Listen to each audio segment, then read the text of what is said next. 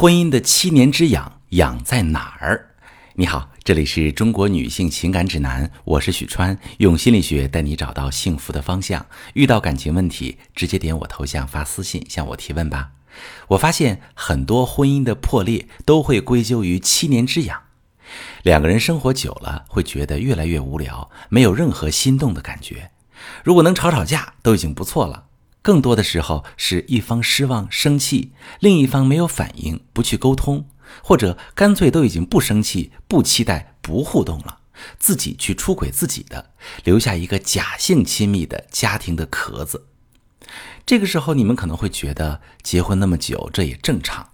两个人都不去修复婚姻的问题，但是又觉得这样没有爱、没有支撑的婚姻很是辛苦。为什么会出现这样的状况？因为你们彼此太过熟悉。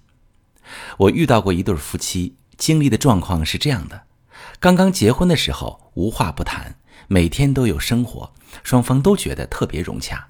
但是半年过后，突然有一天，两个人都没有冲动了，也没有任何爱的感觉，不想和对方待在一起了，因为他们之间太过亲近。当两个人几乎过成一个人的时候，就不会感到对方有吸引力了。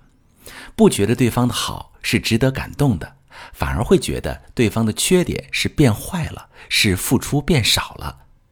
以前会哄着对方，怕对方生气，现在都是爱谁谁不想惯着，家务谁也不想干，承担责任更多的一方总是会觉得自己吃了亏。当两个人太过亲近，都觉得对方离不开自己的时候，就不会想去经营，也不会再想去主动付出。这就是为什么越是安稳的关系，反而越是危险。这样的关系变化，人为的制造了七年之痒，让你们在某个时刻失去对爱的冲动。但如果你们提前就知道了婚姻会出现这种发展趋势，就会发现这完全是可以规避的。比如，在伴侣面前保持一定的距离感和神秘感，让伴侣发现你不是那么可有可无，可以随便对待的。你不开心了，会离开他，也会让他有损失，或者去把握关系中的节奏，在过度依赖对方的时候，有意识的觉察关系的现状，在两个人过度冷淡的时候，拉近彼此的距离。